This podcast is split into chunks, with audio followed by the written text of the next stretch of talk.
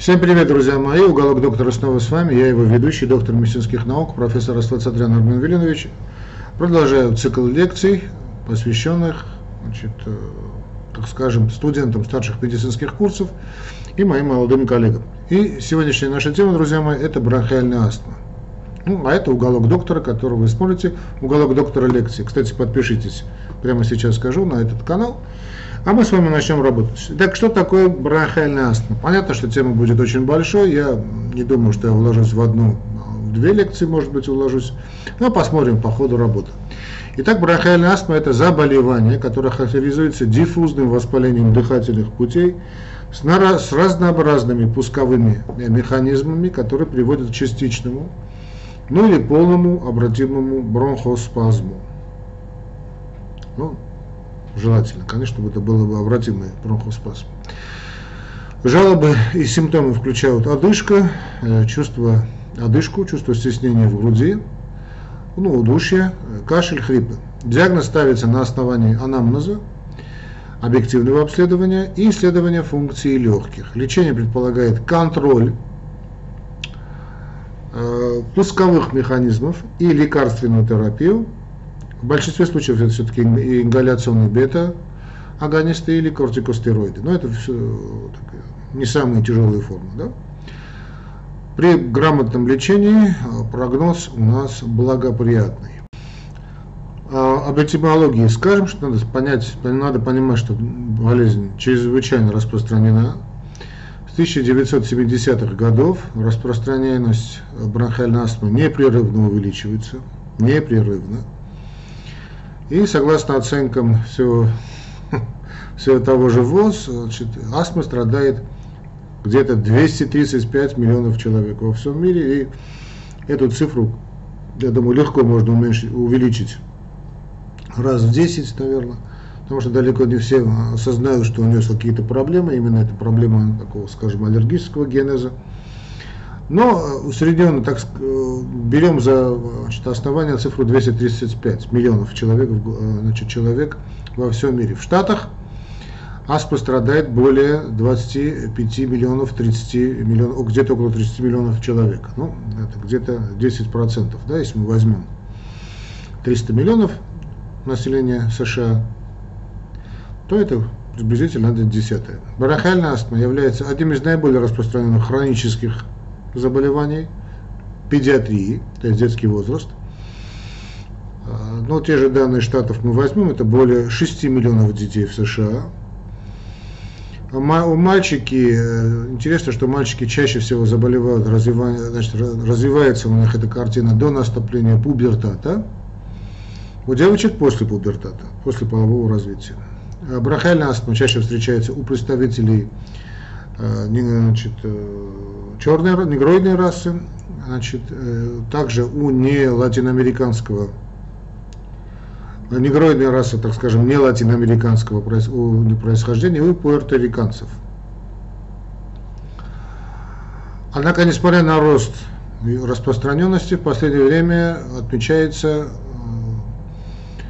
такая устойчивая тенденция к снижению показательной смертности – Значит, в Штатах ежегодная смертность в результате астмы составляет где-то 3-3,5 тысячи случаев. Ну, все-таки для негроидной расы значит, эти показатели смертности в несколько раз выше. Два-три раза выше. Ну, теперь сейчас мы не будем уходить в спекуляции, почему это так, но это, в общем, я констатирую факт. Астма находится среди основных причин госпитализации у детей, является ведущим хроническим заболеванием который вызывает пропуски значит, детишек к посещению детских садов, а, особенно школы, конечно, главным образом школы. Из-за оказания медицинской помощи и снижения производительности труда убыток от астмы составляет 56 миллиардов, миллиардов долларов все в тех же штатах. То есть это довольно серьезная проблема, не только, значит, так скажем, для медицины, но и для здравоохранения, то есть для политики медицины. Ну, что касается этиологии, здесь э, да, можно угодить в такой лес, из которого никогда не выберешься. Ибо по большому счету это многофакторное заболевание. Его развисит от целого ряда взаимодействия внутренней и внешней среды, ну, сейчас такое, знаете, не очень, не очень нравится, вот так я скажу, увлечение того, что все значит, скидывают на генетику. Да, вот у меня недавно был больной, я с ним довольно жестко переговорил, но он что-то со мной больше не связывается. Значит, все, что бывает, говорят, вот у вас тут такие нарушения генного аппарата, здесь у вас наследство, то есть наследственность, да? Друзья мои, да, безусловно, в той или иной степени, значит, что-то можно найти генетическом аппарате. Но говорить, что все заболевания, знаете, вот зависит исключительно вот, от э, из каких-то там изменений, да, какой-то ген там какой-то находит, э, да еще нас дают такое э, мудреное название, ну понятно, что это такое локусное название, но не суть важно. Да, безусловно, генетическая предрасположенность имеет существенную роль. Но сказать, что она играет доминирующую роль, никогда нельзя. В данном случае, я, конечно, не, это не моя узкая специализация, но в любом случае, друзья мои, значит, не надо все сваливать на генетику. Здесь это, кроме того, не то, что это, знаете, вот как критерий достоверности Поппера, да, если все, говорил, что если теория не может быть опровергнута, то есть это, это не научная теория. Да, то есть, если, скажем, у жирафов длинная шея, значит, потому что жираф э, все время тянется вверх, да, и вот так э, по теории искусственного отбора, то есть естественного отбора в данном случае, значит, у жирафа длинная, длинная шея. Или крот все время значит, роется в земле, значит, так, так как ему глаза не нужны, значит, теория естественного отбора, значит, э, и э, крот потерял зрение. Но это, знаете, на все случаи жизни можно говорить о теории Дарвина. Поэтому теория Дарвина не научная теория, кстати. Не, не надо там меня сейчас так нападать, да. И другие теории, которые объясняют все на свете, да, одной палочкой такой, да. Также и генетика. Друзья мои, конечно, все понятно. Да, естественный отбор тоже понятен, да, это не открытие Дарвина, по большому счету. Но, значит, когда мы говорим о бронхиальной астме, друзья мои, или о другом хроническом заболевании, понятно, что генетический детерминант имеет большое значение, но далеко не существенное значение. Ну ладно, теперь не, не будем сейчас уходить. Значит, э, факторы риска, я сейчас я эту часть генетики отпускаю полностью. Значит, факторы риска астмы, но она есть. Понятно, что люди, которые, значит, имеют в роду э, людей, которые страдают по папиной или маме сипсой, по папиной или маминой линии, имеют те или иные проблемы, значит, задокументированные, они из пальца высосаны, то да, конечно, можно говорить и о генетической детерминанте, то есть о, о семейной предрасположенности. Факторы риска астмы, связанные с внешней средой, включают в себя воздействие аллергенов, тех или иных, особенности диеты, то есть, скорее так скажем, особенности неправильной диеты и так называемые перинатальные факторы. То, что мы знаем, что доказано значение так называемых домашних аллергенов. Это пылевые клещи, это тараканы, домашние животные. И не столько, скажем, само их присутствие, сколько присутствие их продуктов, так скажем, жизнедеятельности. Да? Ну, и другие аллергены, окружающие среды в развитии заболеваний у детей, значит, любого возраста, да и у взрослых. С другой стороны, значит, надо также понимать, что наша иммунная система, она должна находиться в состоянии постоянного какого-то такого, ну, постоянной боевой готовности, как хорошая армия. А, значит, полностью, значит, вот я буду об этом говорить, но тут и в этих гайдлайнах написано, значит, не, не надо доводить ничего до такого, знаете, абсурда, да? ничего не доводите до абсурда. Теперь эти тараканы и клещи у всех есть практически повсюду. Да? Но с 70-х годов что количество тараканов резко увеличилось. Почему увеличилось количество? Многократно увеличилось, многократно, а может на порядке увеличилось количество заболеваний бронхиальной Все объяснять только аллергенами, грубейшая ошибка. Или только объяснять причинами генетической детерминанты, генетической предрасположенности, конечно, ошибка. Надо все это понимать. Но с другой стороны, вы же не можете значит, человека держать в каком-то полной изоляции. Далее, доказана связь употребления недостаточного количества витаминов, в том частности С и Е, омега-3 жирных кислот, бронхиальной астмой, у детишек с ожирением, даже, да и не только у детишек, а, ну, с другой стороны, пищевые добавки с этими веществами ну, не дают того эффекта, что касается бронхиальной астмы, который ожидалось.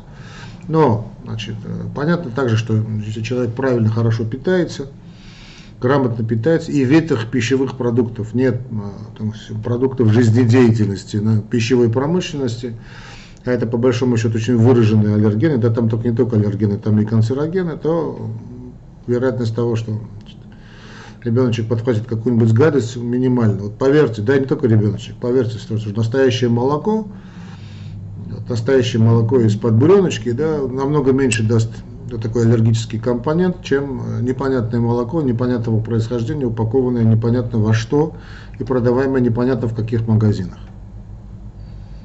То есть, с другой стороны, не надо, не надо также, конечно, не утрировать мои слова. Ясно, что если какая-то есть глубинная лактазная недостаточность, это другая проблема. Хотя по большому счету то этот вопрос можно решить и за, через коррекцию дисбиоза кишечника. Но понятно что также, что были научные исследования, которые показали, что плохое питание довольно сильно сказывается на возникновении проблем с бронхиальной астмой. Но тут через, все-таки идет через ожирение.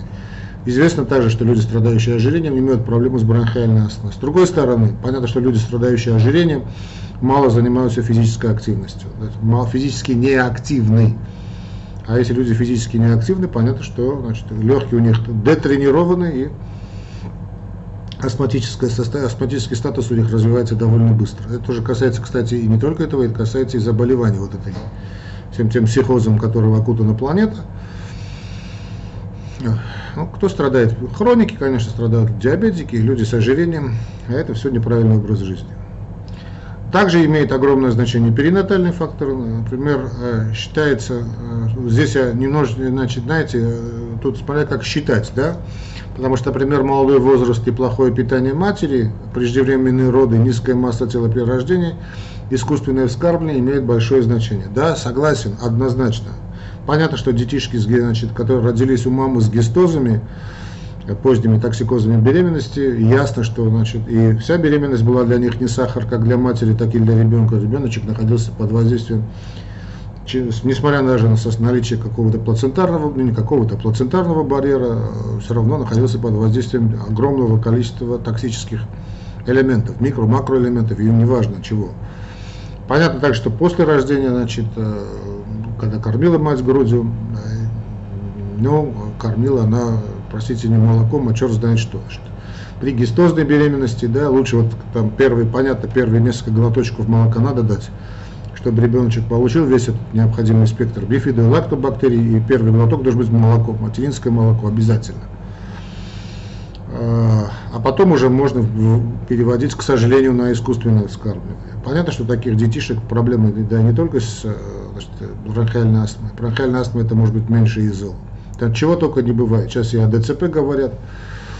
Э, и мы говорили об этом, что высока вероятность ДЦП, вот детский церебральный паралич развивается по всей вероятности по этой причине далее. А что за причина? Что за такое, значит, гистозная беременность? Вот говорят ранние беременности. Ранние беременности, они характерны для какого периода? Они характерны для, вернее, не столько для периода, сколько для какого э, какой вот такой страты социальной, да, это все-таки, конечно, малообеспеченные семьи, когда там, ну, нет такого контроля за ребеночком, да, и ребеночек становится матерью, не успев став девушкой. Ну, в более-менее обеспеченных семьях, да, все-таки контроль существует, ну, существовал, ладно, ну, не столь серьезный, да, а ну, в тех семьях, которые плохо живут дети оставлены на произвол судьбы и прочее. Это один из бичей нашего времени. Государства как такого давно не существует нигде. Никто о нас, никто не заботится, и спасение утопающих – дело рук самих утопающих. А так, молодой возраст матери не может быть сам по себе причиной значит, э, бронхиальной астмы ребеночка. Мама нормально питается, нормально занимается собой, значит, и 16, 17, 18 лет она может забеременеть. Другое дело, что это закон запрещает, это понятно. Какие-то моральные устои запрещают, но если это нормальная семья, ну, понятно, вы скажете, а в моральной семье, нормальной семье 16 лет не забеременеть. Согласен с вами. Но в любом случае молодой возраст, он идеален для того, чтобы быть матерью. А вот все остальное, конечно, низкая масса тела при рождении это признак чего? Признак того, что мать плохо питалась, э, была гистозная беременность, ну, токсико токсическая беременность. Преждевременные роды тоже причина, значит, э, вернее, следствие токсической беременности и так далее, и так далее, и так далее. И вот я очень рад, что наконец-таки об этом говорят в гайдлайнах, что С другой стороны, вот контакт с эндотоксином в раннем действии может играть, авторы так слабо говорят, не может, он должен играть защитную роль. Загрязнение воздуха напрямую не связывают с развитием заболевания, хотя этот фактор может вызывать обострение заболевания, но экология всегда имеет свое значение. Да. Значит, э, но в любом случае ребеночек должен жить как ребеночек. Роль воздействия сигаретного дыма, ну, здесь это, это уже дикость, конечно. Потому что роль значит, э, сигаретного дыма в детском возрасте, не, значит, понятно, что детишки, которые растут в семьях, где отец, как, значит, не знаю, курит как паровоз, хорошего в этом мало.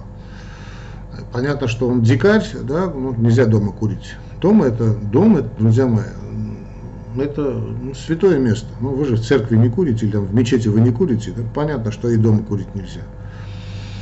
И вот долгие годы считалось, что это абсолютное табу, и сейчас появились какие-то странные публикации, на мой взгляд, довольно странные, которые говорят, что вот, да, значит, не, так, не все так однозначно. Вот в некоторых исследованиях доказано даже значит, защитный, защитный эффект курения родителей для бронхиальной астмы ребенка. Ну, что я могу здесь сказать? Я просто могу, ну, ну, сейчас мы так, правда, живем во времена, когда, знаете, всякую чушь можно пороть, да, и никто за это не отвечает. Сейчас время такое, знаете, тотальная ложь, безответственность и безнаказанность. Вот это лица, вот эти, ну, вот ложь, вот, вот тотальная, вот это, э, вот это, знаете, такая безнаказанность и безответственность, вот это всадники апокалипсиса нашего времени. Ну да ладно, значит, генетические факторы и факторы окружающей среды могут взаимодействовать между собой. По мнению ряда специалистов, дети рождаются с предрасположенностью значит, проаллергическим и противовоспалительным иммунным ответом при участии так, хелперов, TH2 хелперов, ну, хелперы, конечно, ну, по-русски читают хелперы, пусть, будут хелперы, которые характеризуются увеличением количества активации эозинофилов и усилением выработки иммуноглобулина Е. Ну, эозинофил мы со студенческих лет знаем, что это, друзья мои, признак, да, вот, увеличения эозинофилов, это аллергическая реакция. Значит, контакт с бактериями, вирусами, эндотоксинами в раннем возрасте приводит к смещению иммунных ответов в сторону TH1 хелперы, что подавляет TH2 хелперы и индуцирует развитие толерантности.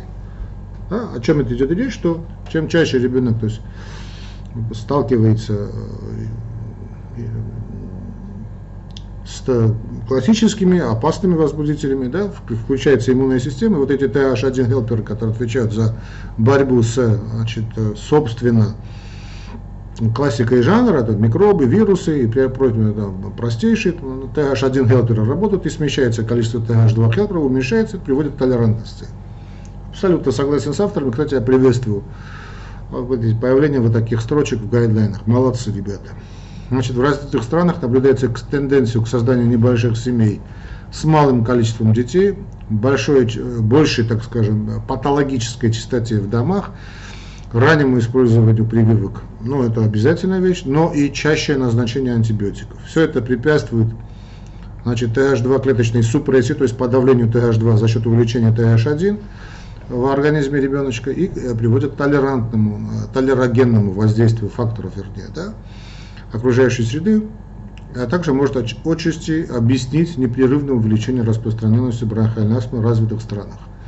Это так называемая гигиеническая гипотеза, с которой отчасти я согласен, но э, тут не только это, но это то, имеет огромное значение, да, когда вот ребеночек живет в абсолютно стерильных условиях, делать этого не надо. Я приводил примеры, несколько примеров можно привести, но очень известный был случай э, в России, сейчас просто уже мало об этом говорят, была какая-то семья, по-моему, это были такие сектанты, что-то такого староверного, да, такого очень глубинно староверного какого-то такого типа, может быть, сейчас я ошибаюсь, прошу простить, которые как-то убежали от всех и вся, и, значит, попали а, в лесу, по-моему, они в тайге какой-то жили, да, и на них вышли лет через 40, что ли, экспедиция вышла, и первый же контакт, они легко заразили этих, эту семью, и все, кроме ребеночка, погибли. Ну, умерли. И другой пример, ну, почему? Потому что не контактировали люди да, с окружающими людьми, а иммунная система должна постоянно подвоевывать, как в плане борьбы с бактериями, вирусами, так и в борьбе с а, какими-то аллергенами. Ну, разные системы работают, но в принципе одна общая система, это иммунная, иммунная система, она значит, коррегирует свое движение, э, свой ответ. А когда нет никакого контакта, ну, нет, нет. Значит, э, армия, которая долгие годы не воюет, теряет боеспособность.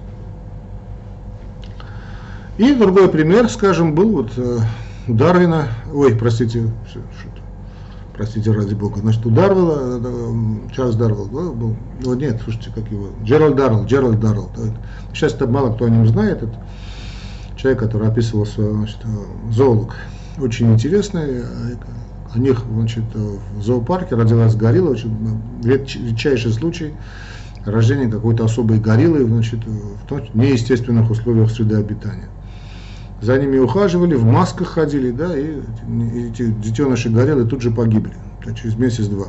А потом снова значит, до, до них дошло, значит. Убрали все эти маски, и эти детеныши горелые жили ну, в близких ситуациях, близких к естественному. И никто из них не заболел, выжили, выросли, дали потом сами потомство. Это информация к размышлению. Ну и о рации скажем, а, посмотрим, как у меня со временем плохо сегодня, да, у нас. Ладно, я понял. Значит, реактивный синдром, э, Reactive Airways Dysfunction Syndrome, это РАЦ. Э, реактивный синдром дисфункции дыхательных путей. Ну, будем называть его РАЦ, он более так привычно для уха. РАЦ это, снова скажу, Reactive Airways Dysfunction Syndrome и реактивный синдром дисфункции значит, дыхательных путей. Ну и астма, индуцированная раздражителем. Так вот, раздражителями. Вот этот РАЦ – это быстрое начало, а, характеризуется значит, от минут до часов, э, но не менее 24 часов, астмоподобного синдрома, который развивается у людей, не имеющих астму в анамнезе, хотя, конечно, можно сказать, что не было, она просто диагностирована, развивается после однократного приема вдыхания значительного количества э, ирритантов, раздражающего газа или частиц и сохраняется в течение более трех месяцев.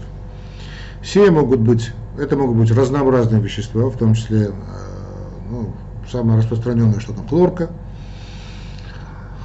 оксид азота, летучие органические соединения, значит, те же, составы, значит, те же э, составные сигаретного дыма, краски, растворители, клей.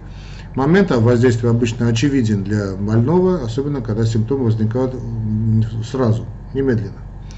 Астма, вызванная раздражающим веществом, относится к сходному подобному синдрому, ответу организма на многократное или затяжное ингаляционное воздействие концентрации подобных раздражителей проявляется иногда, проявление это более коварно, и, следовательно, связь с ингаляционным воздействием ясна только в ретроспективе. То есть это не один такой приступ, да, астма вызванная раздражением, а значит, ну, многократно. Тут, тоже, тоже пример, пример значит, ребенка, который растет в семье, где курит.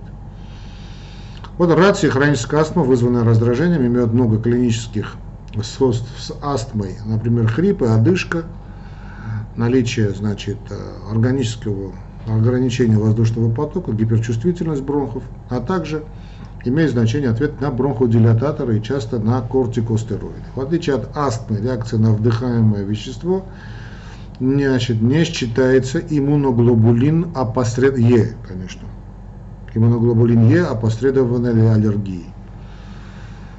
Ну, так скажем, не считается. Потому что если нет иммуноглобулина Е, нет аллергии. Ну, так считается. Низкоуровневое воздействие не вызывает вот этот РАЦ или астму, вызванную раздражителем. Понятно, потому что при аллергии не имеет значения количество раздражителя, считается. Однако повторное воздействие индуцирующего агента может вызвать возникновение дополнительной симптоматики.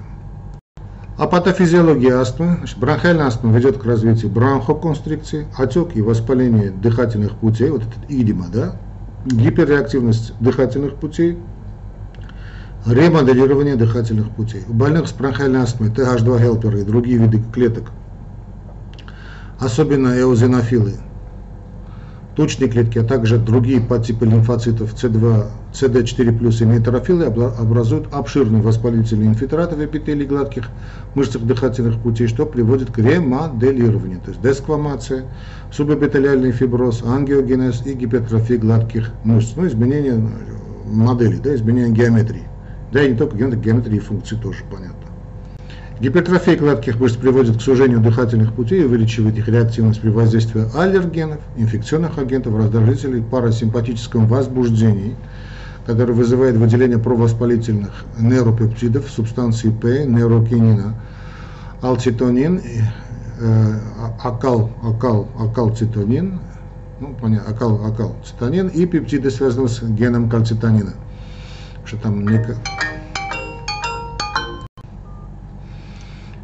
дополнительный вклад, значит, ну, а, а, да, кальцитонина мы говорили, а кальцитонина пептида и связанного с геном кальцитонина и других пусковых механизмов бронхоконстрикции. Дополнительный вклад в гиперактивность дыхательных путей вносит потери ингибиторов бронхоспазма, выделяемый эпителием релаксирующий фактор, простагландин Е и других субстанций, которые Э, носят название эндопептидазы метаболизируются эндогенные бронхоконстрикторы. Слизистые пробки и эозинофилии в периферической крови является дополнительным классическим признаком астмы, может быть сопутствующим симптомом воспаления дыхательных путей.